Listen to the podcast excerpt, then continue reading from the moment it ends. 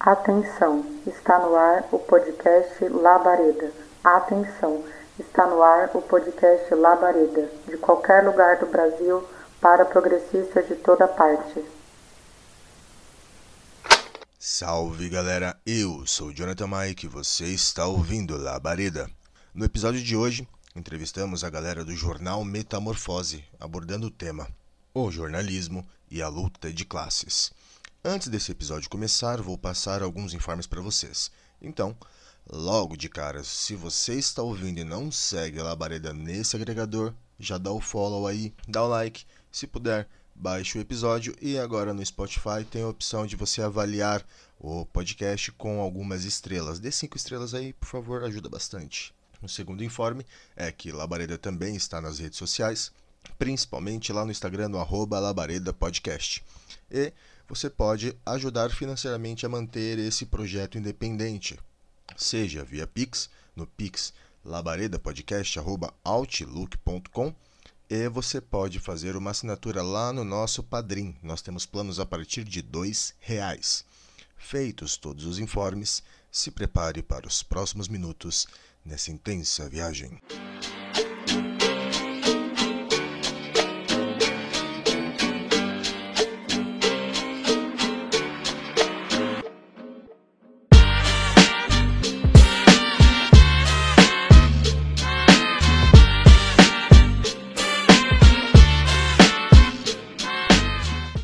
Dia, boa tarde, boa noite, até porque vocês não sabem quando estamos gravando esse episódio, nós também não sabemos quando vocês estão ouvindo. É, hoje temos um tema bem interessante aqui no Labareda que gostaríamos de falar há um bom tempo, que é o jornalismo e a luta de classes. Para isso, nada mais interessante do que trazer dois jornalistas muito brabos lá de Goiânia. Goiânia ou Goiás? Goiânia fica no estado de Goiás, no caso lá de Goiás. Nós temos aqui hoje o jornal Metamorfose, com a Júlia Guiar e o Vitor Hidalgo. Vamos conversar sobre o que é o jornalismo, a importância do jornalismo na luta de classes e na politização da classe trabalhadora e qual é o valor do jornalismo na luta de classes como um modo geral. Júlia, se apresente para nós, Hidalgo também, e falem para gente um pouquinho sobre o que é o Metamorfose, sobre o que é a Rádio Metamorfose. Inclusive, se você nunca ouviu a Rádio Metamorfose, vai agora, dá uma pausa e procura aí no seu agregador de som. Sejam muito bem-vindos e soltem o verbo. Oi, gente. Obrigada pelo convite. Estou muito feliz de estar aqui. Eu adoro Labareda, podcast maravilhoso.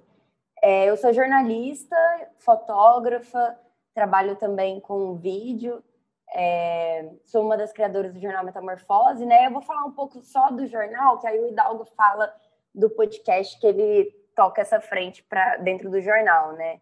É, o Metamorfose foi criado em 2016, de, derivado das lutas de contra a PEC 241, né, com as ocupações das universidades, com as ocupações das rádios. A gente tem uma um histórico de luta muito grande, assim, o Metamorfose foi criado porque depois que a gente ocupou a rádio universitária aqui em Goiânia, na UFG, que foi a maior ocupação de meio de comunicação estatal da história do país, assim, a gente percebeu que não tinha espaço para uma mídia alternativa, uma mídia combativa em Goiânia. Então, o jornal veio de um processo de luta assim muito doloroso, muito intenso, de muita perseguição política.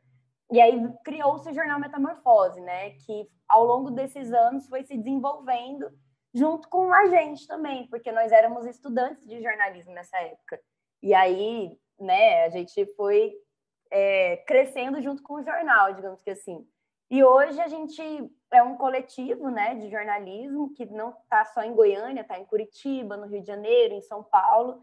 A gente trabalha muito com jornalismo de impacto, né, grandes reportagens no nosso site, mas também a gente está indo para outras é, plataformas, digamos que assim. A gente tem um impresso, que teve uma edição única por enquanto, mas a gente espera poder é, publicar mais vezes, que é o JM Contra a Censura, que é a nossa pérola, assim, tipo, é o nosso xodozinho, que é, a gente fez em 2020, né, nossa edição, que é um dossiê contra a censura, ganhou prêmio e tudo. E a gente também está hoje em dia no YouTube, né, com vídeos e coisas, reportagens, mini documentários, entrevistas e o podcast. Mas eu vou deixar o Hidalgo falar do podcast, porque foi ele que salvou a gente nessa linha de frente, que eu acho que é uma das coisas que a gente mais gosta de fazer atualmente. Bom, primeiramente, bom dia, boa tarde, boa noite. Aqui é o Camarada Hidalgo, como as pessoas mais me conhecem na internet, né? Mas para quem não me conhece muito na internet, eu sou o Victor Hidalgo, jornalista formado aqui, sou de São Paulo SP, que é mais fácil de, de decorar, né? Porque é São Paulo, São Paulo, daí é mais fácil de a galera saber onde fica. E o projeto do podcast, ele começou sem mim no Jornal Metamorfose, né? Ele começou nos primeiros episódios do pessoal é, começando a entender mais ou menos como é que funciona essa mídia, daí me chamaram para ser o host, e daí de host eu peguei todo o programa para mim, né? Eu virei host, editor é, e pauteiro, e a gente toca ele para frente, assim, juntos ali no Jornal Metamorfose. E também escrevo algumas matérias, eu faço um pouquinho de agitação aqui e ali, é, com bastante treta. É, esse é o, meu, é o meu trabalho hoje na internet, né? Então é isso que eu faço. Então, muito feliz de estar aqui participando do Labareda hoje com o Jonathan. Então, muito obrigado mesmo pelo convite, viu? Gente, eu que agradeço pela presença de vocês. Inclusive, se vocês forem lá no site do Jornal Metamorfose, tem lá o PDF do JM contra a censura. É bem legal, a estética tá muito brava, o flyer também muito legal, traz bastante inspiração. E o site ele tem uma pegada com um fundo que parece exatamente no site um papel, o que é uma pegada bem diferente. E para começar esse papo, gente, eu gostaria de levantar algumas questões, né? É, o jornalismo, como um, uma área do conhecimento, uma área de atuação, ele surgiu de uma maneira fortemente política, né? Sempre delimitando uma posição de classe. E, historicamente, o jornalismo ele participou efetivamente da construção de diversos processos, sejam processos revolucionários, sejam processos reacionários, e isso acontece até hoje. É, no Brasil, durante um grande período, durante o Império, nós tivemos a censura do jornal. E aconteceram diversos processos de o jornal ser escrito no Brasil, mas impresso fora do Brasil, e quase que uma relação clandestina para trazer as informações é, de fora para aqui dentro do Brasil. Nesse sentido, a primeira pergunta que eu gostaria de fazer para vocês, e aí é, vocês escolhem quem pode fazer a resposta, ou os dois também respondem, Quais são as principais dificuldades do jornalismo independente, principalmente um jornalismo como Metamorfose, que coloca a sua posição muito clara? Né? Existe um mito dentro do, do jornalismo de modo geral de que é, é imparcial, é um jornalismo neutro, que é o que a grande imprensa sempre coloca. E dentro dessa falsa neutralidade é repleto de liberalismo, é repleto de reacionarismo, é repleto das ideias mais densas, profundas, que ficam sempre nas entrelinhas, mas que constroem o pensamento coletivo da sociedade. Mas, enfim, quais são as dificuldades de, de ser jornalista independente, de ter um canal independente de jornalismo no Brasil, principalmente nesse momento em que temos uma onda fascista que toma não só o Brasil, mas o mundo? Eu acho que é importante a gente voltar para a criação do jornalismo, né? Para a gente entender esse processo histórico. É, eu, assim, a gente que é jornalista, né, formado ou que trabalha com isso há muito tempo, a gente sabe que a imprensa foi criada com Gutenberg, né? Ali é, no século XIX, no século XVIII, que é a massificação, né, da, do impresso, né, da prensa, da literalmente veio daí o nome imprensa, né? E, assim, quando a gente estuda as teorias da comunicação, a gente percebe que existe toda uma fundação da ética do jornalismo, né? A função social do jornalismo, né? Isso é muito importante, porque eu acho que a gente acaba, os jornalistas, né? A, a formação do jornalista passa por isso, só que a mercantilização da nossa profissão acabou distanciando é, o processo da ética do jornalismo, da função social do jornalista para a mercantilização do trabalho, né? Que é um processo que envolve o capitalismo e tudo mais, assim.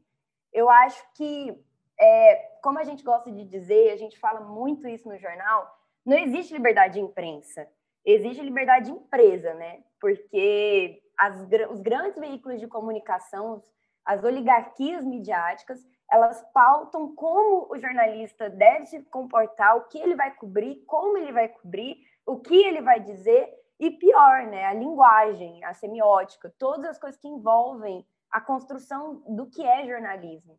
Então, a censura, ela está intrínseca dentro do processo jornalístico, não só no Brasil, mas no mundo inteiro. Estou falando da imprensa no nível hegemônico, né, global. E isso não é uma coisa exclusiva nossa, assim. Então, é um processo que, se a gente olha para o passado, a gente entende o porquê que a gente está nessa merda atual, entendeu? Porque, igual você disse, né, a imprensa sempre teve um papel fundamental na luta de classes. E isso não é a gente que fala, isso é a história, entendeu? Porra, Marx era jornalista, saca? Então, quando a gente entende que jornalismo e luta de classes são coisas intrínsecas, porque quando a gente pensa em jornalismo num sentido amplo, a gente tem que entender que a função do jornalismo ele passa pelo conceito de informação. Informação é um direito universal, né? É, então, assim, as pessoas elas têm o direito de saber o que está acontecendo, não só no município delas, no bairro delas, mas no, no sentido da sociedade. E qual, quem que faz isso? Passa pela comunicação. E aí, dentro da comunicação, a gente tem diversas áreas do conhecimento, não só o jornalismo, mas a educação é um, é um processo de comunicação, porque um professor ele é um comunicador também. Então, o artista é um comunicador, a música faz parte da comunicação, o cinema faz parte da comunicação. Então, assim, são muitos processos dentro, dentro disso. Só que o jornalismo, ele passa pela, pela dialética de que, tipo, a gente tem que falar de uma certa forma, com uma certa linguagem. Só que, assim, igual você disse muito bem, não existe é, isenção de opinião. E não é só porque a imprensa é, deveria ser isenta, mas o humano, o ser humano, não é isento, entendeu? Nós somos formados a partir de um conjunto de experiências sociais, políticas, econômicas e culturais, e através disso a gente nos forma enquanto indivíduo. Então, não tem como jornalista isentar da sua formação de indivíduo para poder dar uma notícia. Não existe isso. Isso é completamente uma fake news do, do, jornalismo, saca? Tipo, isso não existe. Isso é humanamente impossível. E aí, quando a gente parte da perspectiva do nosso jornal de que nós entendemos isso e nós pautamos que o jornal Metamorfose ele não é isento e a gente deixa muito claro para todo mundo que nos acompanha, os nossos leitores, ouvintes, telespectadores, da onde a gente está partindo, que é da luta por direitos humanos, que é da luta por igualdade, que é da luta anticapitalista. E a partir daí a gente mostra a informação. E falando isso, dando esse, essa claridade, essa, essa consciência para o leitor, ele consegue tirar as opiniões dele, porque assim, o jornalista não necessariamente ele tem a função de manipular ou de é, construir uma consciência específica na população. Nosso papel é informar. Só que informar a partir do quê, entendeu? Eu acho que esse é o grande X da questão, assim. Porque se a gente está informando através de uma perspectiva neoliberal, a informação que a gente está passando e a consciência dessa informação vai ser pautada através desse prisma, entendeu? E quando a gente faz essa, esse jogo de não, nós estamos nos comunicando a partir deste ponto, muito claro, muito específico, e muito é, dito mesmo. A gente não esconde isso, a gente nunca escondeu. O nosso leitor consegue tirar o que ele quiser daquilo ali, entendeu? E construir a própria consciência de classe dele, porque assim, a gente não tem como é, achar que as pessoas vão, vão seguir aquilo que a gente fala ou aquilo que a gente pensa. Nosso papel não é esse, entendeu? Então, essa é uma luta muito inglória, assim, porque é, é todo, tá tudo errado em todos os sentidos, em todos os aspectos na formação do jornalista, na, no trabalho, na formação de venda do jornalismo, na mercantilização do nosso trabalho, está tudo errado. É, exatamente. E quando a gente fala também de questão de. Uh, eu gosto muito de falar que a imprensa ela tem que ser isenta né, de opinião, coisa, coisa e tal, é, é uma grande mentira, porque uh, já, já, já está sendo escolhido ali qual que é o, o viés que ele vai, vai seguir na matéria a partir do momento que passa ali na mesa do editorial da, da, da redação, né? Tipo, quando, quando você escolhe o que é e o que não é notícia. Quando você escolhe o que é o que não é que vai na capa, sabe, do jornal. Então não existe mídia, é, mídia isenta. Toda mídia tem, um, tem uma ideologia e segue uma ideologia. E se não segue, né, no caso, por exemplo, ah, pô, tem lá o jornal, a Folha tem um jornalista ferrado lá, esquerdista, tal, não sei o quê. Só que daí as matérias deles não, não, não passam assim 100% no, no, na redação. Elas passam por modificação ou nem são publicadas, sabe?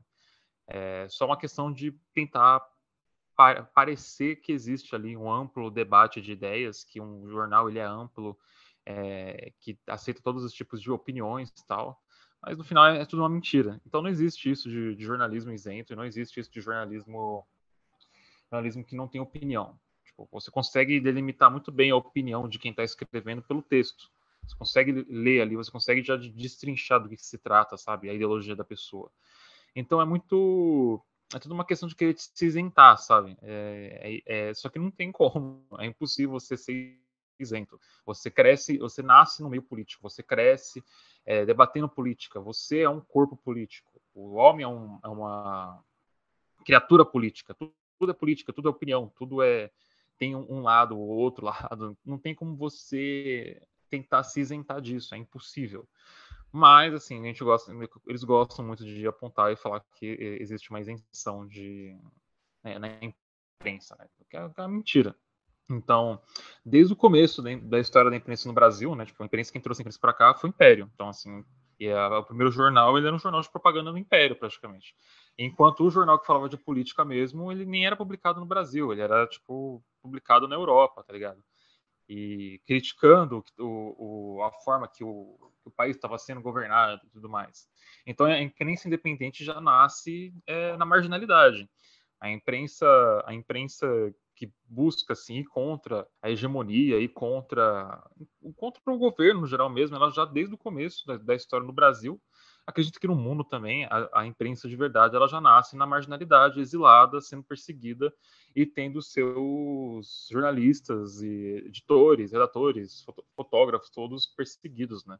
É como a Ju falou, Marx era jornalista, sabe? Tipo, isso, isso é uma coisa que eu acho que é muito doida a galera não, não falar muito sobre. Ainda mais os próprios jornalistas, não parece que não, não gostam muito de entender que lutas de classes e informação estão andando lado a lado, assim. Não tem como você desvincular uma da outra, porque o jornal nada mais é do que um veículo de denúncia.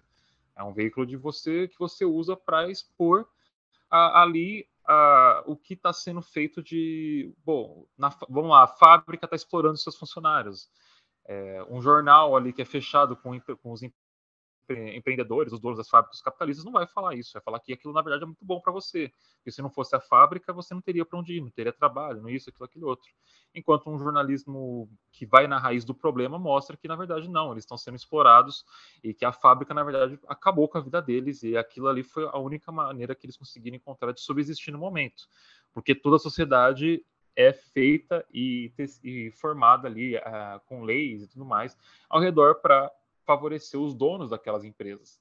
Então, entende, assim como uma coisa não tem como se desassociar da outra, quem nega a luz de classes no jornalismo, no jornalismo sério, nega a própria profissão, sabe? Fantástico, gente. Essa construção que vocês fizeram é, é a melhor coisa que eu poderia ouvir nesse, nesse sábado de gravação. E um ponto bem interessante que vocês trouxeram é exatamente essa questão do Marx como jornalista, que é um ponto que deveria ser constantemente reforçado, né? Se a gente pega é, toda a história de Marx e o número de países dos quais ele foi expulso justamente pelos seus escritos, é algo que chega a ser escandaloso para um jornalista. Jornalista que né? não é perseguido, camarada, jornalista que não é perseguido ou que é amiguinho da polícia, não é jornalista, cara. Tipo, na moral, qualquer jornalista tem um mínimo de desavença, sabe? Se você tá fazendo o seu trampo ali e não tá irritando ninguém, ninguém tá vindo atrás de você, não tá recebendo ameaça e, pô, tu não tá correndo risco de perder o teu trampo, inclusive, é muito difícil de você ser realmente um jornalista, sabe? Não, total. E um ponto bem interessante, se a gente pega, por exemplo, o 18 Brumário, que é um livro que todo mundo gosta de citar, nada mais é o 18 Brumário do Marx do que um artigo que ele escreveu, né, para um jornal. E isso é, é bem interessante de, de, levantar.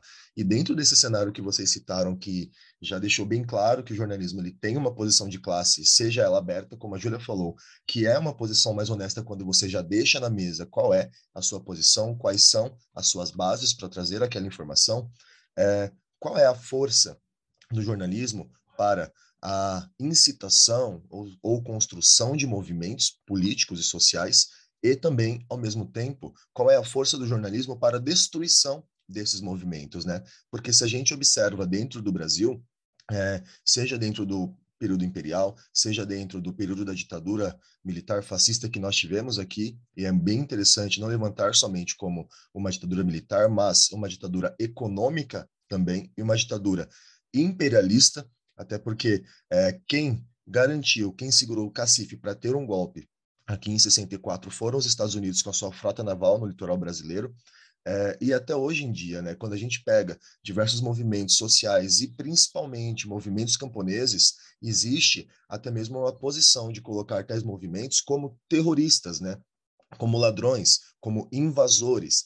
E nós temos um processo dentro do Brasil hoje que é incitado pela imprensa de perseguição a esses movimentos e de coberturas midiáticas que colocam é, as lutadoras e lutadores da classe trabalhadora numa posição de marginalidade, numa posição que coloca um estereótipo do vagabundo, né? uma posição que coloca a classe trabalhadora que luta pelos seus direitos como é, aquele tipo de pessoa que quer uma vida fácil, né? A galera adora falar a partir desses movimentos de, de, da grande imprensa e até mesmo na grande imprensa de que não existe almoço grátis. E isso é uma frase muito complicada, porque se você fala que não existe almoço grátis, isso deixa claro que é, nós temos um mundo inteiro que, que tem a capacidade produtiva para alimentar toda a população mundial e mesmo assim, se você faz parte do grupo de desempregados gigantesco que é o exército de reserva, simplesmente você vai passar fome e é isso, né? É, mas só retomando a pergunta, como que vocês veem esse processo é, de força do jornalismo, seja para incitar e construir é, movimentos, é, protestos e afins, e também para destruição, né? Porque quando a gente teve o 2013, por exemplo, é, a cobertura midiática para aquele movimento, que eu participei, inclusive, é, foi algo gigantesco, né? Quando começaram as manifestações para o impeachment é, da Dilma, a mesma coisa. É, então, gostaria de saber qual é a posição de vocês a respeito disso, né? A gente não precisa ir muito longe para falar disso, assim, tipo, aconteceu com a gente, nós do Jornal Metamorfose. É, nós somos militantes, todos nós que construímos o jornal somos militantes também, fora do jornalismo. E muitos dos nossos camaradas que passaram pelo jornal foram perseguidos politicamente em 2013. Eu fui perseguida politicamente em 2016. Então, assim, é, a, a gente entende isso de uma forma muito triste, porque aconteceu com a gente. É, a gente tem um camarada que ajudou a construir o jornal, que hoje em dia já não faz mais parte, que é o Heitor, que ele virou capa de todos os veículos tradicionais como liderança do movimento de 2013 aqui em Goiânia.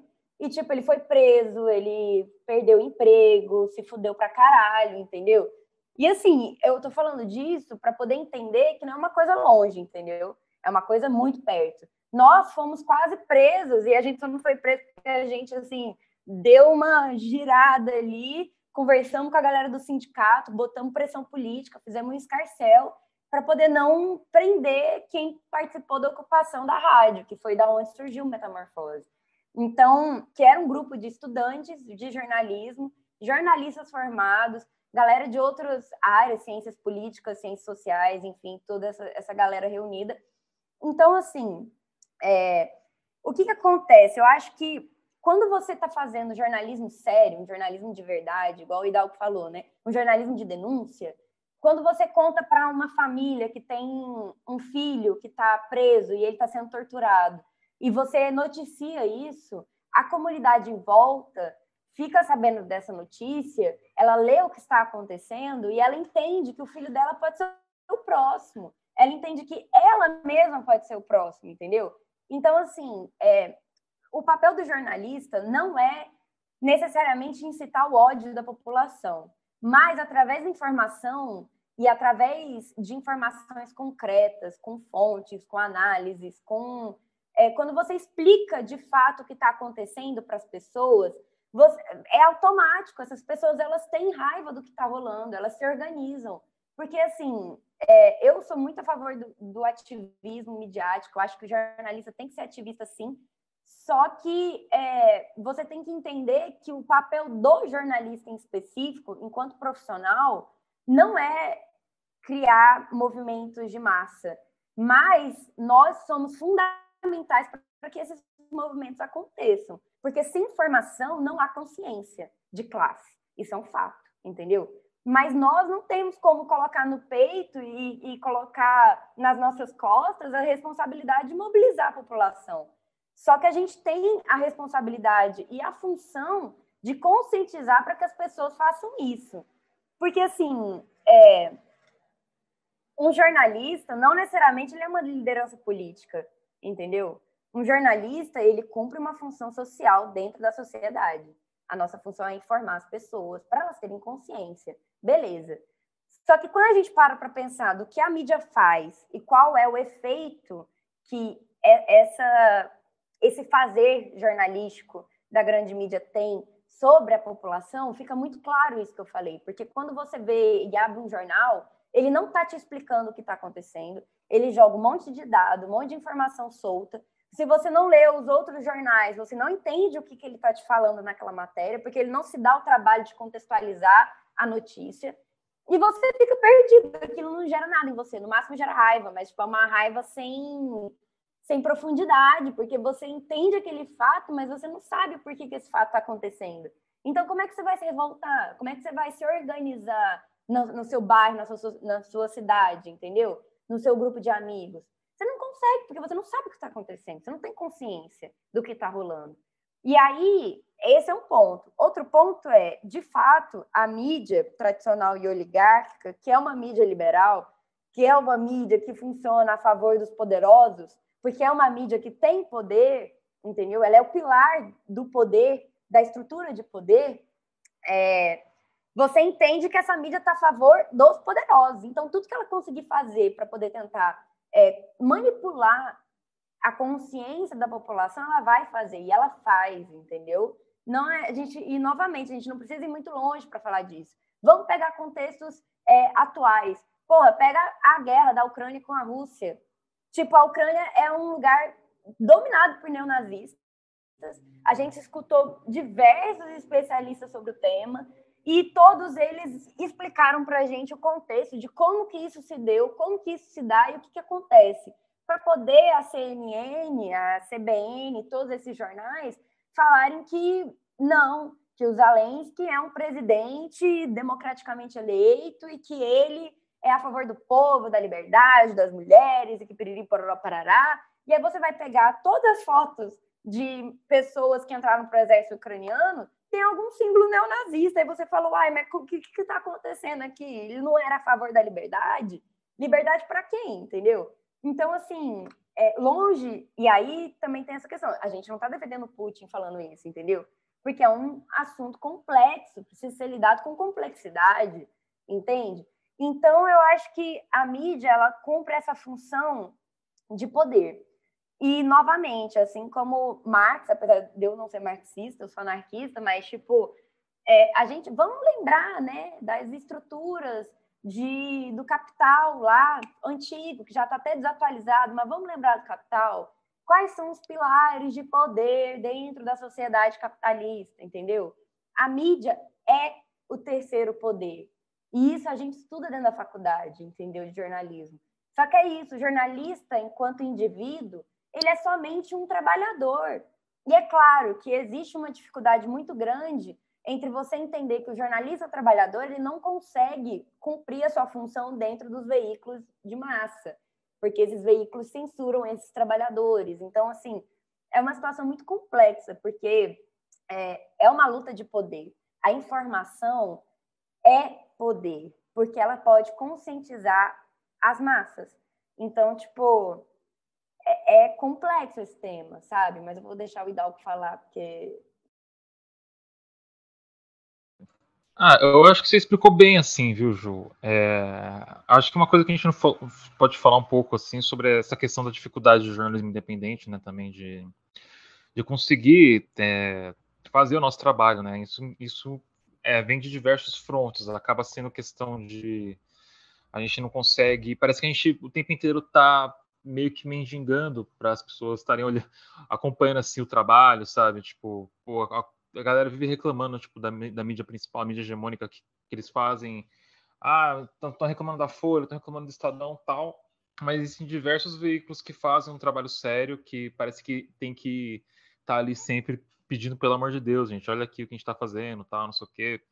É, para gente dar atenção para esses outros veículos, porque a gente sabe muito bem que eles são, e para a gente poder fazer o trabalho que a gente gostaria de estar tá fazendo, a gente precisa desse, dessa, dessa força, sabe? Porque, de novo, a gente está sozinho. O jornalismo independente, ele não, ele não tem. É muito difícil ter algum tipo de, de auxílio, assim, tipo, de, de, até mesmo dos próprios leitores, né? Que costuma ser, todo mundo costuma ter sempre muitos problemas financeiros, né? Ainda mais agora, tipo, com tudo que a gente está passando. A galera está cada dia menos com menos dinheiro. E isso prejudica mais e mais a mídia independente no geral, porque a gente costuma fazer é, todo o nosso trabalho com os nossos próprios fundos, né? Então, é, é sempre uma luta assim para manter o nosso trabalho de pé. E ter, ter esse apoio, né, das pessoas que estão ali conosco, assim, é muito importante para manter esse trabalho, esse, tra esse, trabalho correndo, assim, né? Porque se não fosse as pessoas, a gente não conseguiria estar tá, tá conseguindo fazer o que a gente está fazendo hoje. É, e ainda é pouco, assim, para o que a gente quer fazer, sabe? a gente gostaria de conseguir fazer grandes coberturas, grandes reportagens, só que tudo isso, né, infelizmente, vai dinheiro.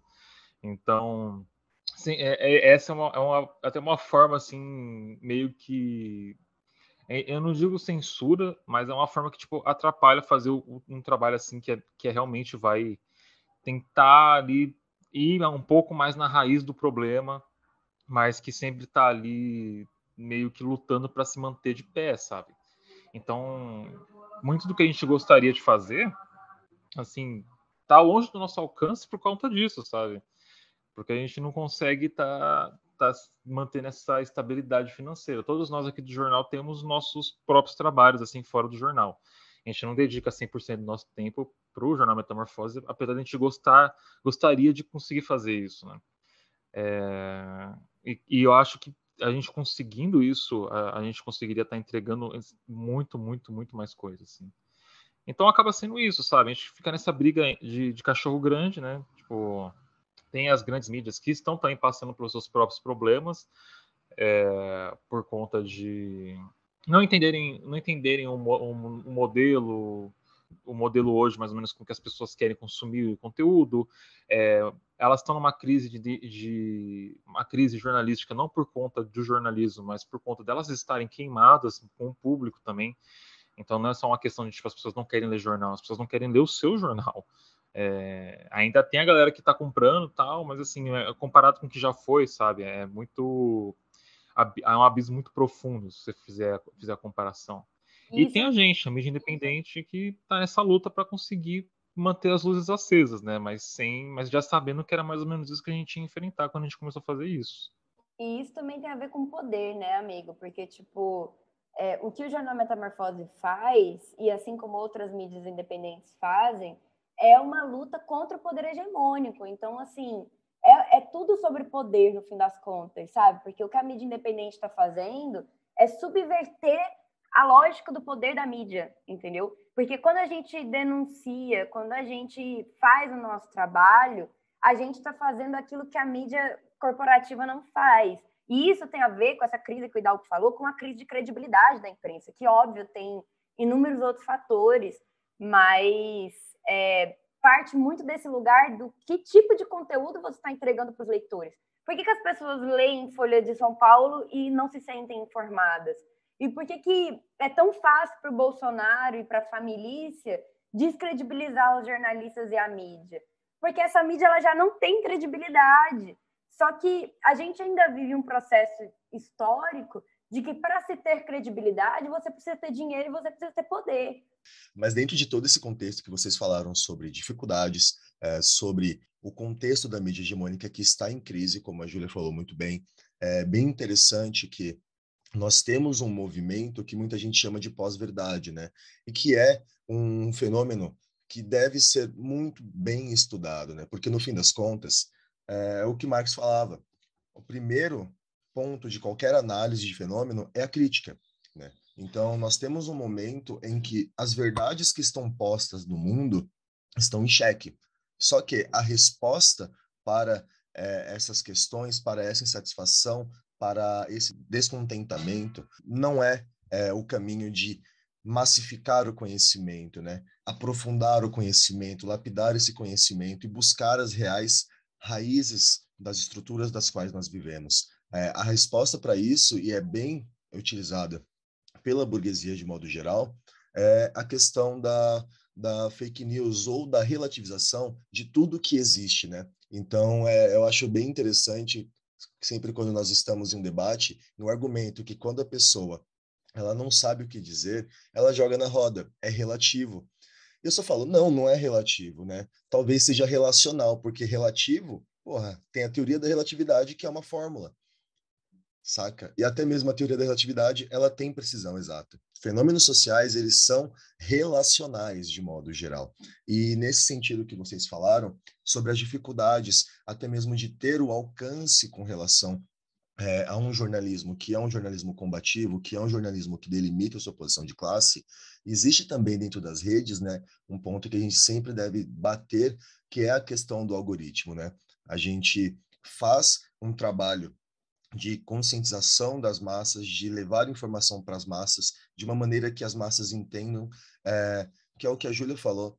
A grande mídia, ela adora fazer essas coberturas, supostas coberturas midiáticas sobre diversos eventos, mas no fim das contas colocam também supostos especialistas que a opinião, no, a opinião que é colocada ali dentro não explica nada ou quase nada de nenhuma situação, né? Até hoje a grande mídia está tentando se contorcer para explicar o porquê que a gasolina aumentou, por exemplo. E ninguém está falando sobre a paridade do preço do barril de petróleo com o valor internacional, com dólar, né? É, então, é, existe um processo de, de apagamento dessas situações, mas também existe o processo dos algoritmos e das redes sociais. Estamos, nos, estamos dentro das redes sociais que não são redes sociais da classe trabalhadora, né? Elas são ferramentas de dominação da classe trabalhadora, e até, se eu não me engano, Zizek ele fala isso, e olha que eu não gosto de citar Zizek, mas ele fala que o capitalismo ele conseguiu ter o monopólio dos sentimentos né, da população. Então, você consegue fazer com que exista uma grande indignação sobre um processo, ao mesmo tempo que você faz um apagamento de um processo que deveria trazer muito mais indignação do que é, esses que são selecionados de maneira cirúrgica, né? Hum, e dentro do, dessas redes sociais, é, o algoritmo ele faz o famoso shadow ban com as pessoas que têm um conteúdo de esquerda, né? Então a gente tem que tomar sempre muito cuidado, sempre tem que pisar em ovos com o que a gente coloca ali dentro, porque dependendo da palavra que a gente utiliza, automaticamente aquele conteúdo não vai chegar para ninguém. Simples assim, simples assim. Então, às vezes, você quer utilizar um termo, você tem que colocar números no meio da palavra para tentar barrar isso, saca? Só que se torna um processo extremamente cansativo e complicado, porque nós temos uma posição que é a posição ao lado da classe trabalhadora, mas quando a gente tenta levar a informação para a classe trabalhadora, tem a questão do descrédito, tem o shadow ban, tem a dificuldade financeira de alimentar esses processos, e o que eu gostaria de perguntar para vocês é o seguinte: é, como que vocês veem esse cenário do jornalismo de esquerda de modo geral no Brasil? Vocês sentem que existe é, uma articulação? Vocês sentem que, caso exista essa articulação, ela está sendo bem sucedida? Porque do lado de lá, é, os jornais da mídia hegemônica, os jornais do imperialismo, os jornais dos bilionários, eles estão sempre de mãos dadas. Mas na esquerda, eu sinto que existe uma dificuldade de fazer essa articulação,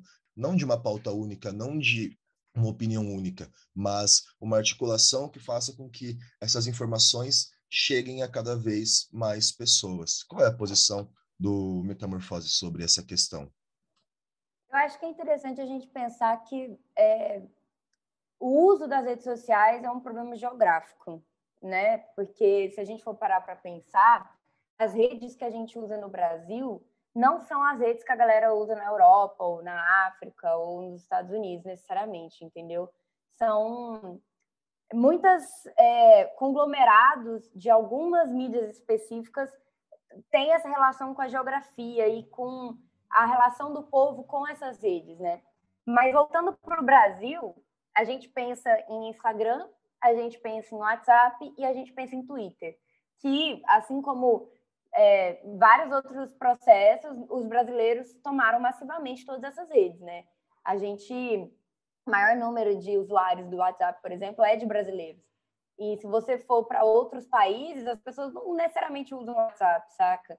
Então, acho que isso é muito interessante como fator de análise, assim, porque é, eu sempre vejo as pessoas analisando a questão dos algoritmos no nível global, mas não tem como você analisar tudo isso no nível global sabe? Eu acho que você tem que fazer recortes geográficos nesse processo de análise.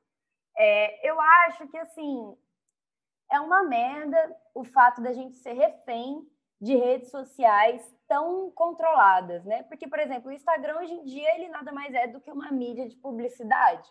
Ele não é um veículo, ele não é uma plataforma de comunicação. Nunca foi e nunca vai ser, entendeu? Então, é, existem plataformas, formas de você ocupar outros espaços na internet que não se resume a redes sociais.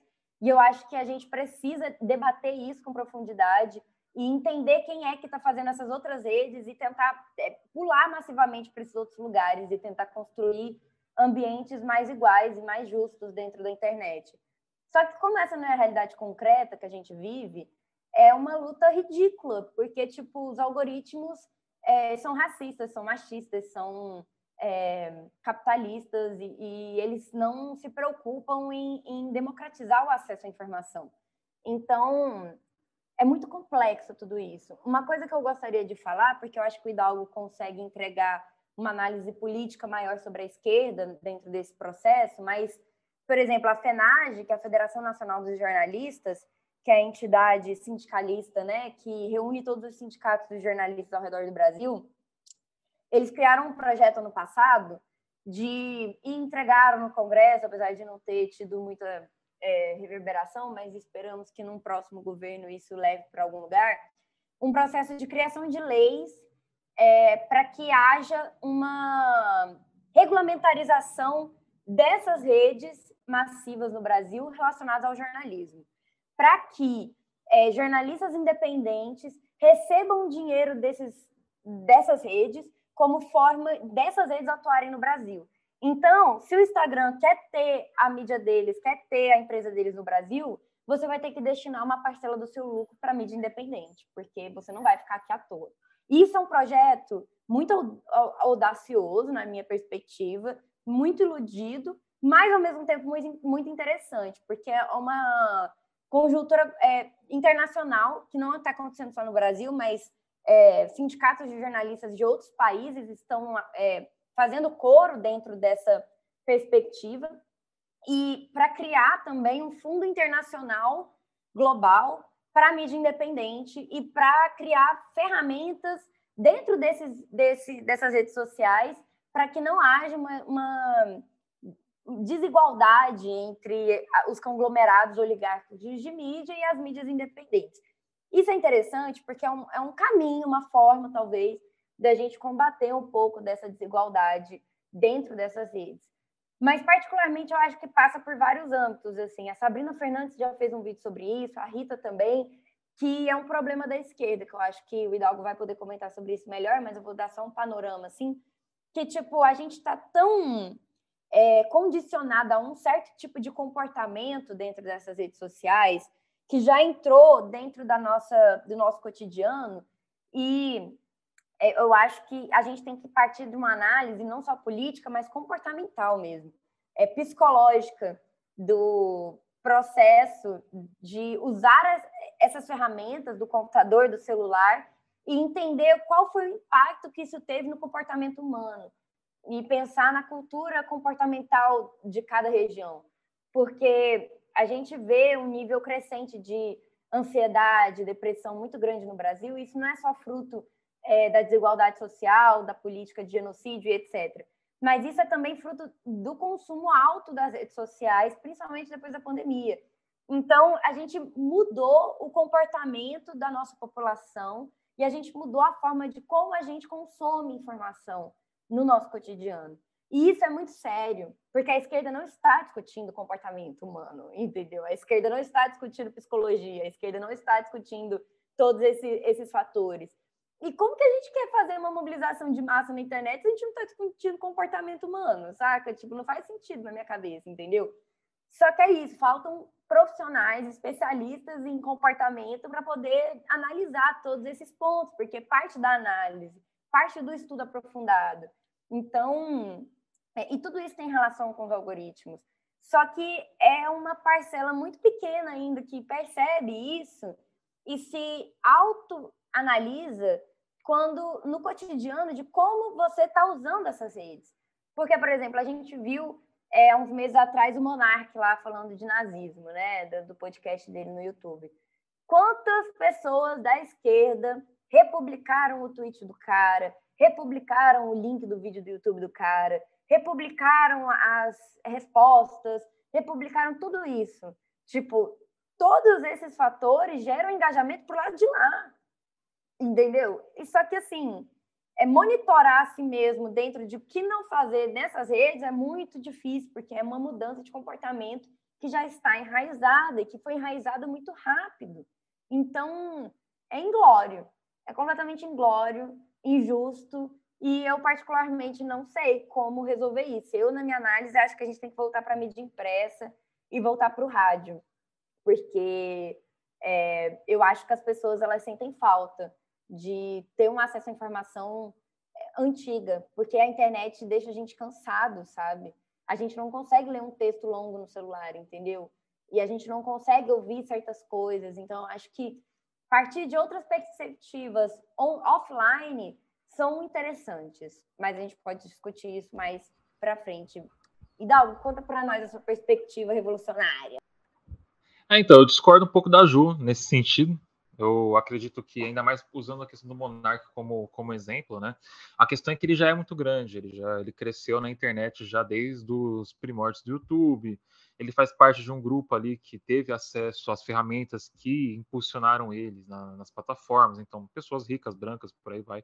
Então, eles já têm esse acesso. Ele se reinventou ali com o Flow, que é um podcast que é uma cópia de um, de um podcast gigante dos Estados Unidos do Joe Rogan, que foi comprado pelo Spotify por meio bilhão de dólares. Então, assim, é, é, bem complexo, sabe? Eu vejo assim, quando as pessoas reproduzem, por exemplo, o que o Monark falou, tudo mais, o que pode dar engajamento Monark, mas existe uma, mas dá um engajamento para a pessoa que postou também.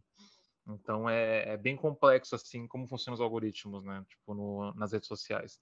Mas eles claramente eles, os algoritmos não foram, não nasceram do vácuo da sopa primordial algorítmica do que deu origem aos bots e às redes sociais. Não, elas foram criadas por, foram criadas por pessoas e pessoas que têm, que nem a gente conversou aqui, têm suas ideologias e por aí vai. É, gosto muito de usar o caso da Nina da Hora, né, que ela sempre está ali falando sobre como funcionam os algoritmos e tudo mais, tal. Pessoa muito ocupada. E falando também sobre racismo nos algoritmos, né? Afinal de contas, é, eles foram criados por pessoas brancas, né, classe média, tudo mais, tal. Eles não são puros, digamos assim. Então sempre tem essa questão. É, recentemente fizeram lá o teste do Twitter do, do, do, do que, que o Twitter corta, né, quando você posta. Daí colocaram lá tipo uma foto do homem negro e do homem branco. Daí qual que é o corte que ele faz? Ele faz o corte na cara do homem branco para mostrar, sabe? Então, o algoritmo está muito bem treinado para ser racista, porque ele nasceu num ambiente racista, com pessoas racistas. Então, não é nenhuma surpresa quando a, gente, quando a gente entende que eles também não são progressistas, eles estão ali e eles engajam mais na extrema-direita, direita no geral. Porque também, afinal de contas, a gente tem que entender que são, que são empresas, né? E essas empresas, elas prezam em, em lucro, e o lucro delas vem de vender os dados das pessoas e de fazer, de fazer, de, de fazer propaganda, né? Então, por isso que a gente vê muita conivência com certos, com certos perfis no, nas redes sociais, que apesar de postarem coisas absurdas, continuam de pé, porque eles geram engajamento ali, eles geram a renda para o negócio continuar funcionando. E a questão da esquerda na, nisso, né, é uma questão muito problemática, sabe? Porque, realmente, quem costuma ser de esquerda não costuma, bom, não, pelo menos assim, de, na parte do indivíduo, né, que nem eu gostei de usar o exemplo do Monarca lá no, lá no começo, é, só começou a criar conteúdo para a internet recentemente, coisa de tipo de uns 3, 4 anos para cá, tá? um pouco antes do Bolsonaro entrar. Foi quando parece que começou, juntou o dinheiro suficiente para investir no seu próprio negocinho ali e começar a fazer o seu trabalho. Isso já com essa galera consolidada, tipo Nando Moura e por aí vai. Essa galera que estava aí já há muito tempo na internet é, fazendo horrores e que foram pessoas ali que fizeram agitação pra, por golpes de 2000, contra Dilma, tá, em 2016, e que entraram nas ruas, o MBL, né, think tanks liberais no geral, todos eles têm toda essa, tudo isso a favor deles. Só que daí entra a questão de, tipo, beleza, e aí, agora, o que a gente faz? Daí a gente imagina que, que os partidos políticos possam estar, tá, pelo menos, pensando em fazer alguma coisa para contra-atacar. E no caso, eles não estão, sabe? Eles não, não, não estão fazendo. Na verdade, eles têm repulsa da internet. O negócio deles é tentar fazer uma comunicação ali com a classe trabalhadora da forma que era feita antigamente. E com a, quando entrou a pandemia, meio que meio que, meio que tipo, fez um, eles confrontarem isso, sabe? Porque, beleza, não dá pra gente falar pessoalmente com as pessoas, a gente precisa investir na, na mídia aqui, tipo, de alguma forma conseguir tá, tá tendo, tipo, esse, essa comunicação. E parece que eles não conseguem compreender assim que dá para fazer os dois, sabe? Tipo, só porque você faz um não quer dizer que você não pode não fazer o outro. Então eles não fazem. Tipo, essa é uma diferença muito grande assim entre a direita e a esquerda na comunicação, é, na comunicação, tipo, nas redes no geral, assim. Eu, eu acredito muito assim que é mais uma questão de saber entender o buraco que a gente está enfiado saber entender, beleza, a gente não, isso não está ao nosso favor, nunca esteve ao nosso favor. Quando que as coisas estiveram ao nosso favor, nunca estiveram. E que a gente tem que fazer, tipo, o nosso melhor aqui, brigar contra esse, contra isso, né? Tipo, para tentar conseguir conquistar nosso espaço, mesmo sabendo que a própria rede sabota a gente. Mas, e assim, os outros meios de a gente fazer isso também vão, vão sabotar a gente, sabe?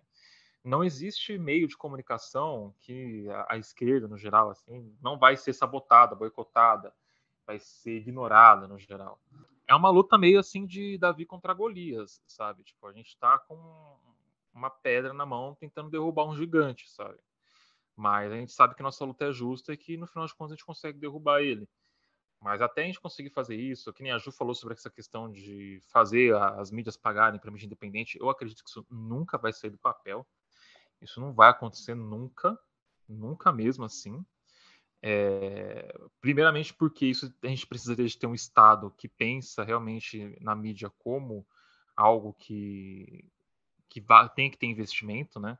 E atualmente a gente está num, num, país neo, neoliberal em que menos Estado, menos, menos regras, menos isso, aquilo, aquele outro, deixa as coisas correr solta e foda-se o que acontecer depois, né? Então eu duvido muito que a gente vai ver isso, isso acontecer no final das contas, é, é, a velha lógica de tipo, o que mantém a gente no ar, o que mantém a mídia independente no ar, são os seus próprios leitores e, com sorte, empresas que acreditam na causa, assim, sabe? Tipo, e empresas que acreditam na causa não é a Ford, não é a Volkswagen, não, não são essa, não é essa galera, tipo, são pequenos negócios assim mesmos, conduzidos por pessoas, sabe?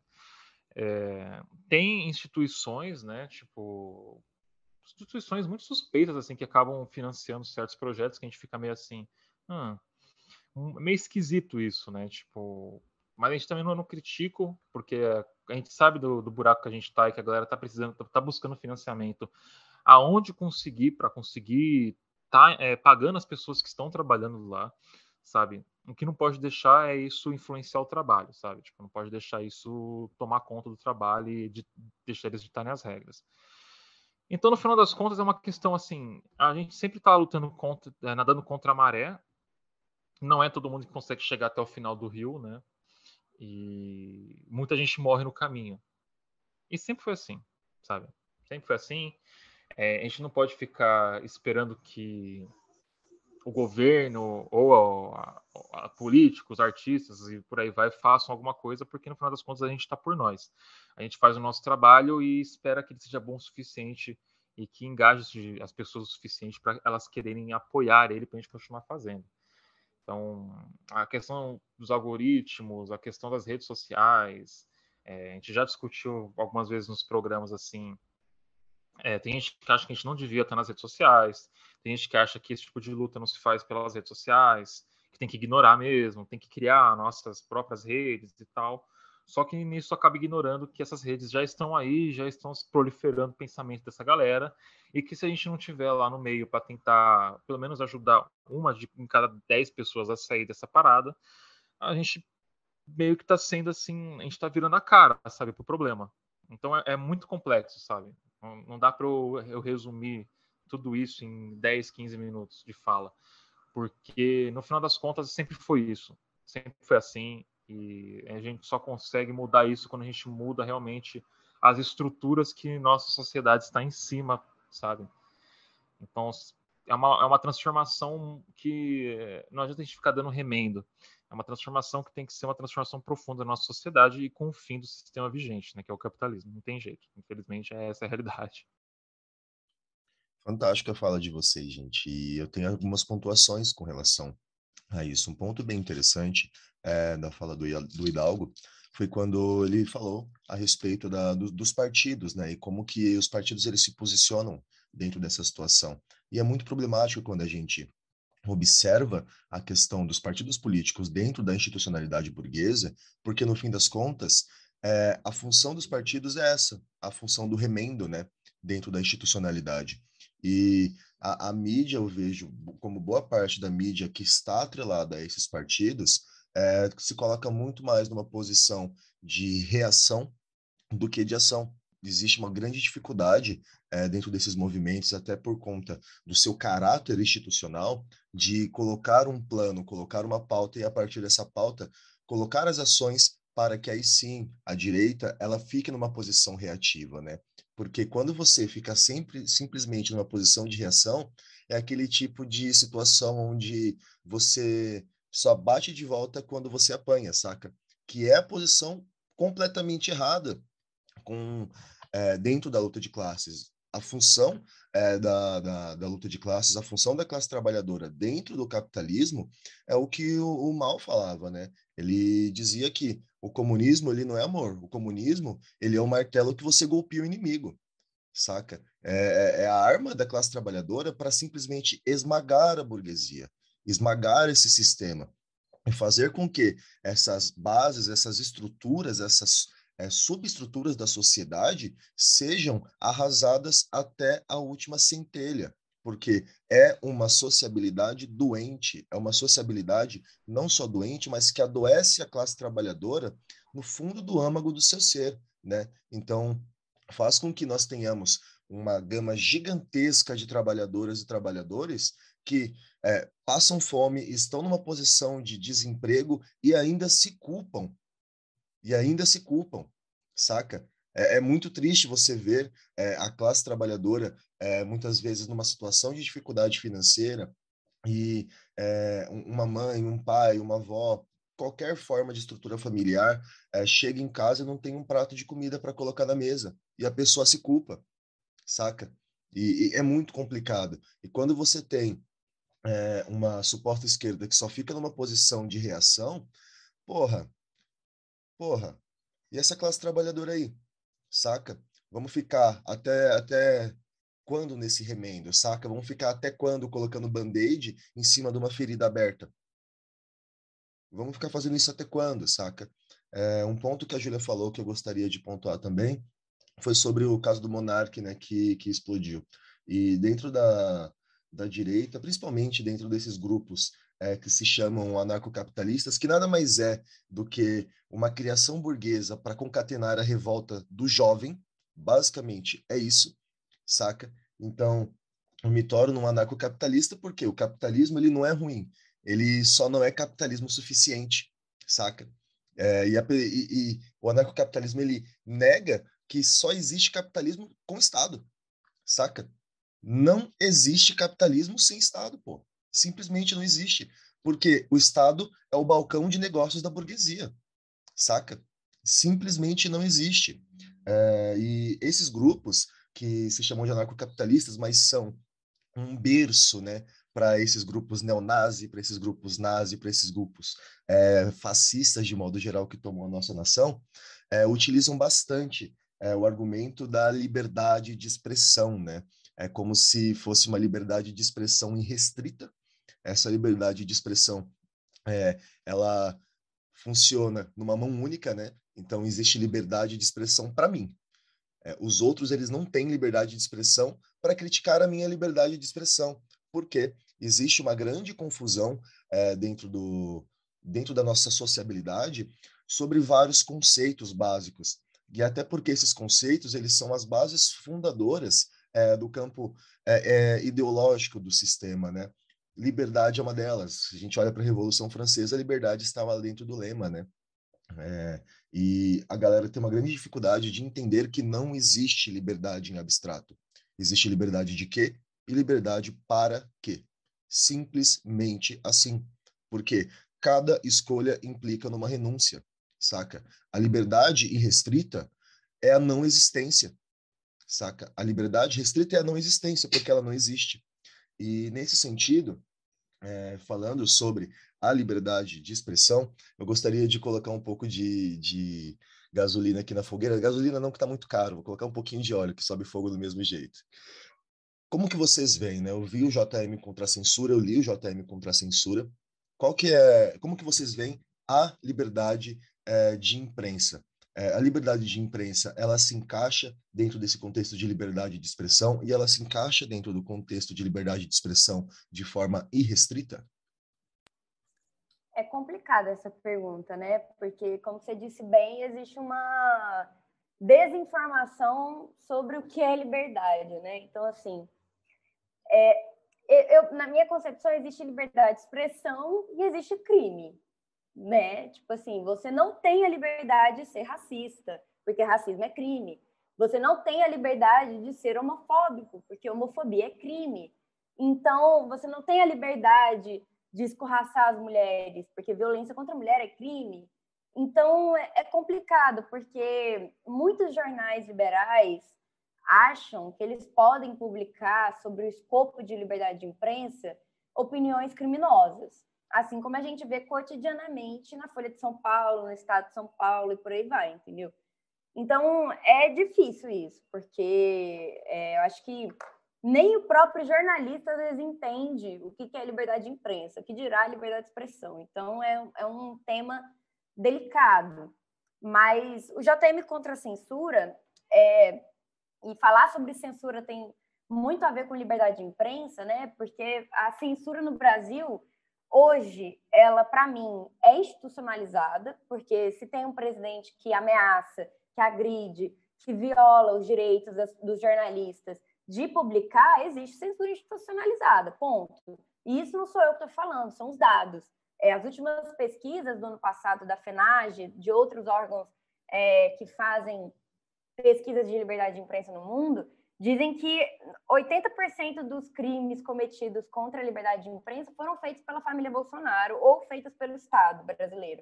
Então, existe essa questão. É lógico que a, a censura hoje é diferente da censura na ditadura militar, assim como o Estado fascista atual é diferente do Estado fascista da ditadura, apesar de serem muito semelhantes em muitos pontos. Então, a gente, é, essa censura ela também parte em diversos outros pontos, porque, beleza, você pode publicar uma opinião racista no seu jornal, mas você não pode publicar é, uma matéria que vá contra o anunciante e vai me dizer que isso não é censura, sabe? Então é muito claro, estão censurando quem e para quê e por quê, entendeu? É, essa censura, ela existe e ela não existe hoje no governo Bolsonaro ela existe desde a fundação do Brasil, do, do Brasil Colônia em 1500, entendeu? A imprensa sempre esteve sob censura, sempre. Porque, novamente, não existe liberdade de imprensa no Brasil, existe liberdade de empresa. E esse dossiê que a gente fez em 2020 foi porque os graus de censura cresceram para outros níveis que há tempos não estavam sendo atuantes no Brasil. Na real, a gente, a gente podia fazer um desse por ano, porque é. Só piorou, tipo, de lá para cá. A gente, a gente, enquanto a gente procurava em 2020 para fazer esse, 2021 e agora, tipo, tá, tipo, todo dia tem alguma coisa nova, sabe? Então é bem, é bem, é bem assim, só piorou. E sobre a questão de liberdade de, de, expressão, eu só vou acreditar na liberdade restrita de expressão que tanto pregam quando botarem um comunista, um anarquista na, na, nas capas dos jornais para falar sobre temas como luta de classes, é, falar contra a burguesia e contra, e contra empresas gerais, e tudo, tudo isso aí, né, que a gente já conhece. E a gente sabe que isso não acontece. A liberdade da, da mídia burguesa é a liberdade de, é, de apenas expressar a opinião e o pensamento das classes dominantes. Só isso. Sim. E tanto que o Hidalgo falou que 2021 foi o pior número de casos de censura da história do Brasil desde, desde a redemocratização. Também é, tem a ver com dados da, do último relatório né, de liberdade de imprensa da FENAGE. E, assim, é assustador, porque a gente está vendo a história se repetir, entendeu? Por exemplo, a gente lançou uma matéria no JM contra a Censura que é sobre a notificação de mortes indígenas pela Covid-19, que é literalmente igual à censura que teve nos casos de meningite durante a ditadura. Então, assim, são questões muito sinuosas, porque é, não dá para a gente acreditar que a liberdade de expressão ela é irrestrita, porque ninguém tem liberdade restrita de nada, mesmo se a gente vivesse num mundo anarquista, socialista, libertário, a gente teria liberdade restrita. Não existe isso, entendeu? Porque, como você mesmo citou, tipo assim, se a gente escolhe é, ir para a direita, no, numa mão de via dupla, a gente está escolhendo não ir para a esquerda. Isso é, sabe, não tem como você escolher os dois, entendeu? Você vai para um lado você vai para o outro, não tem como, sabe? Ou você escolhe ficar parado, entendeu? E cada escolha, ela é, te toma a liberdade da outra escolha. Só que é isso, eu acho que a gente tem que diferenciar crime de liberdade. Porque, tipo, essas duas coisas elas estão completamente misturadas hoje em dia. E assim é muito muito complexo porque a imprensa brasileira tradicional ou oligárquica né como eu gosto de dizer ela não está nem aí para a liberdade de, de, imprensa. Ela está aí igual o Hidalgo falou para a liberdade dela continuar é, fazendo a manutenção do poder. E é isso sabe? Completamente gente. E um só gostaria de fazer uma pontuação que é, a gente deve tomar muito cuidado com relação à utilização da lei como uma baliza. Ela é, sim, fundamental para a gente conseguir é, entender um, como, um baliza, como um balizador, como uma balança, o que pode e o que não pode, né? Só que, de modo geral, quando a gente olha para a história, diversos processos justamente de opressão de diversos grupos sociais, eles se baseiam na lei, né? E até hoje também se baseiam na lei. Então, é interessante sim a gente utilizar a lei ao lado da classe trabalhadora quando essa lei ela favorece a classe trabalhadora. Mas é, entender que todos esses fenômenos, é, como o racismo, como a homofobia, como é, o machismo e o capacitismo e afins, eles vão numa raiz muito mais profunda do, muito mais profunda no que nós devemos colocar como algo que não deveria acontecer, né? Porque, no fim das contas, é, são formas de subjugação de grupos sociais sobre outro.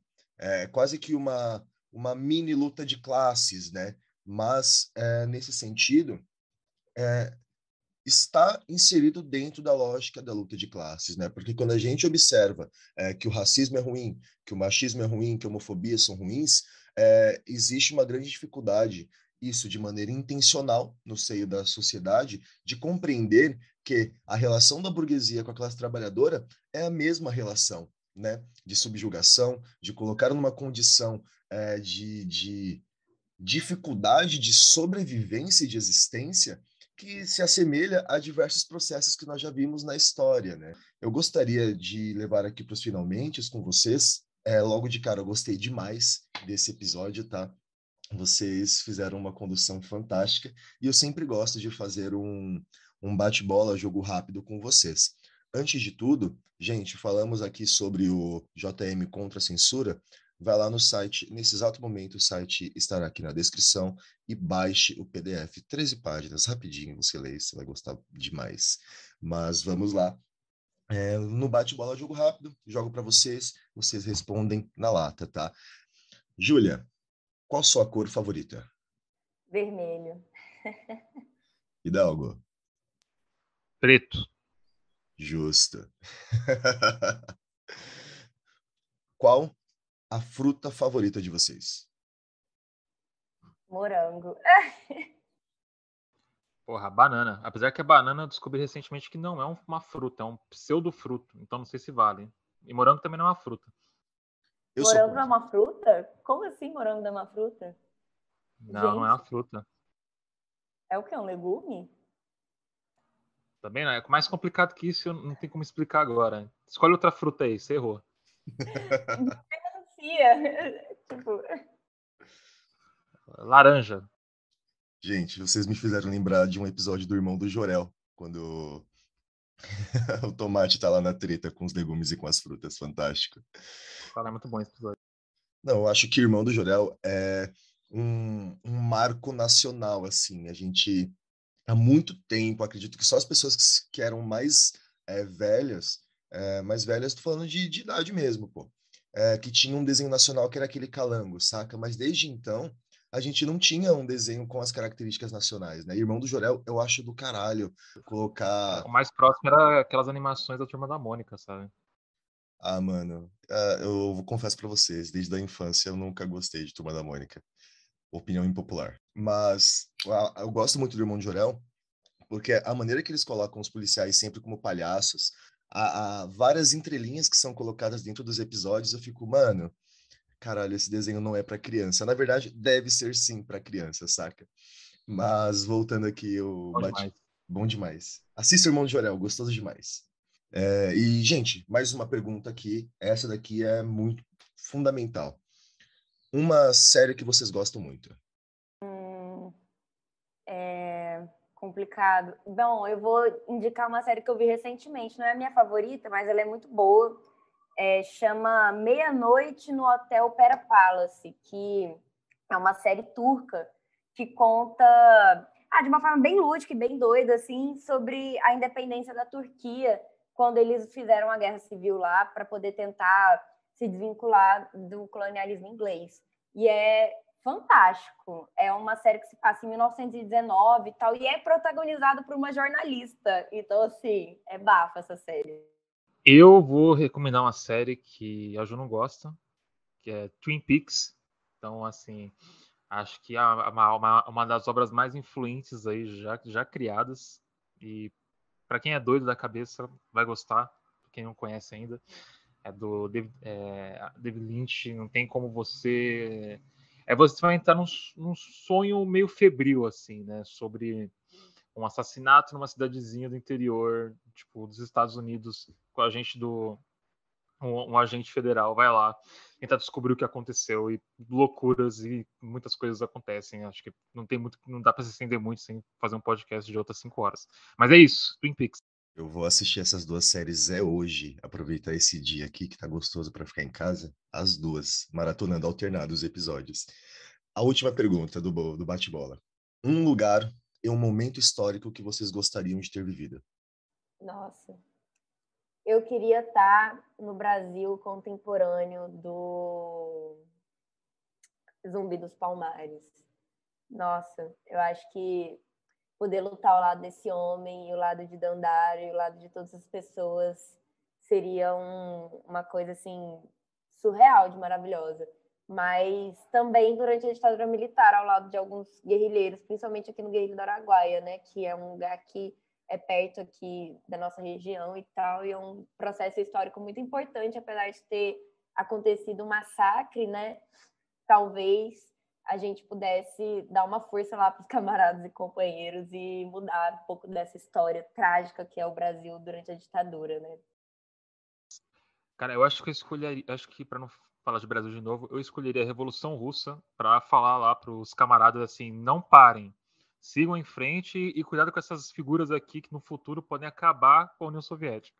Então, não parem só no leste europeu, tá? Continuem, continuem seguindo até conquistar toda a Europa e espalhar o comunismo tudo. Eu voltaria, se eu fosse viajante no tempo, eu voltaria para dar uma marretada no Gorbachev. Nossa, justo, ou então justo, também justo. É, participar da Revolução Zapatista, porque, nossa, deve ter sido um bafo demais também. Esse é um ótimo momento histórico para voltar, imagina. Não, do caralho, vocês viram que é, o Exército Zapatista, ele tá fazendo, se ele, se ele não está mais fazendo, mas ele fez, é, uma tour em diversas nações com palestras e recrutando pessoas para o Exército Zapatista, bem interessante. Ai, me Isso... chama! e também tem a Revolução de Rojava, cara. Eu vi é, e li recentemente um, um livro que está, inclusive, disponível de graça no Terra Sem Amos, bem interessante, se chama Giressor. É, é, um combate muito recente, é um relato de um combate muito recente, é, descrito por três mulheres. Elas participaram é, desse combate elas fazem meio que um diário de bordo do, do, que foi aquela luta. O que é bem interessante é que esse livro é de uma é tão recente que essa batalha da qual é descrita aconteceu em 2020, saca? Fantástico você ler é, o relato dessa, dessas mulheres é, dizendo o dia a dia da guerrilha, as dificuldades e como que é, o exército curdo ele tenta destruir, né? Perdão, o exército turco tenta destruir os curdos e toda aquela população que funciona dentro de uma lógica, né, de internacionalismo para manter a luta, né? Então, quando você observa a revolução de Rojava, mesmo com todas as suas contradições, até porque todo o processo ele é repleto de contradições, né? É fantástico você ver como que é o desenrolar, por mais que seja por vezes triste, né? Gente, que bate-bola muito bom. É, gostaria de ter vivido todos esses momentos que vocês citaram. Para fechar, eu gostaria das considerações finais é, de vocês. Como que encontra o Metamorfose, como que encontra vocês, caso vocês queiram também. E todos os links para vocês encontrarem o Metamorfose também estarão aqui é, na descrição do podcast. Muito obrigado, gente, e bora! Nossa, foi um prazer falar sobre jornalismo com você e eu acho que e eu espero, na verdade, que os ouvintes eles tentem estudar mais sobre isso, pensar essa perspectiva da comunicação, porque ela não parte só do jornalista, é, ela tem que partir de todos e de todas as áreas que atuam na sociedade, sabe? A comunicação está presente em tudo no nosso cotidiano. Então, a forma como a gente se comunica é essencial para a gente fazer alguma revolução ou construir trabalho de base. Então, assim, pensem sobre isso, sabe? É, o Jornal Metamorfose está disponível em quase todas as plataformas, no modo geral, mas se você entrar no nosso site, que é www.jornalmetamorfose.com, você encontra tudo lá, mas a gente está no YouTube, como Jornal Metamorfose, estamos no Spotify, é, em qualquer é, aplicativo né, de streaming, como é, Jornal Metamorfose também, com a Rádio Metamorfose. E Twitter, arroba o Metamorfose, Instagram, arroba Jornal Metamorfose. E ah, construir a revolução juntos, né? Eu acho que é sobre isso, assim, a esperança. E eu acho que a gente tem que lutar sem perder a ternura. Então, dê atenção para pessoas e para coletivos e para iniciativas que façam você refletir, que gerem ódio ao capitalismo e que te façam ter esperança, porque aqui todo mundo é, é bem esperançoso, por mais que muitas vezes pessimista. Eu acho que a gente tem que pensar que a revolução vai acontecer agora e não daqui 300 anos, né? Então, é isso, camaradas. Obrigado pelo convite. Sem niilismo aqui, viu? Sigam lá as páginas do jornal, acompanhem nosso trabalho e apoiem o seu criador de conteúdo favorito, porque é isso que mantém ele continuando produzindo, né? Então, muito obrigado pelo convite, Jonathan. Foi muito bom. Eu que agradeço a presença de vocês. Eu tenho certeza que a galera vai gostar bastante desse episódio, a maneira que vocês conduziram, meu, fantástica. E fazendo aqueles famosos finalmente, gente, como sempre, lavem as mãos, usem máscara. Se você ainda não tomou a terceira dose, você vai morrer antes do Natal, hein? Tô falando para você, vai lá, toma picada no braço. Dói, dói, mas depois passa, beleza? fogo nos racistas, bala nos fascistas, marretada nos burgueses e carinho nos animais. Valeu! Rádio Clandestino da Revolução. O dever de todo revolucionário é fazer revolução.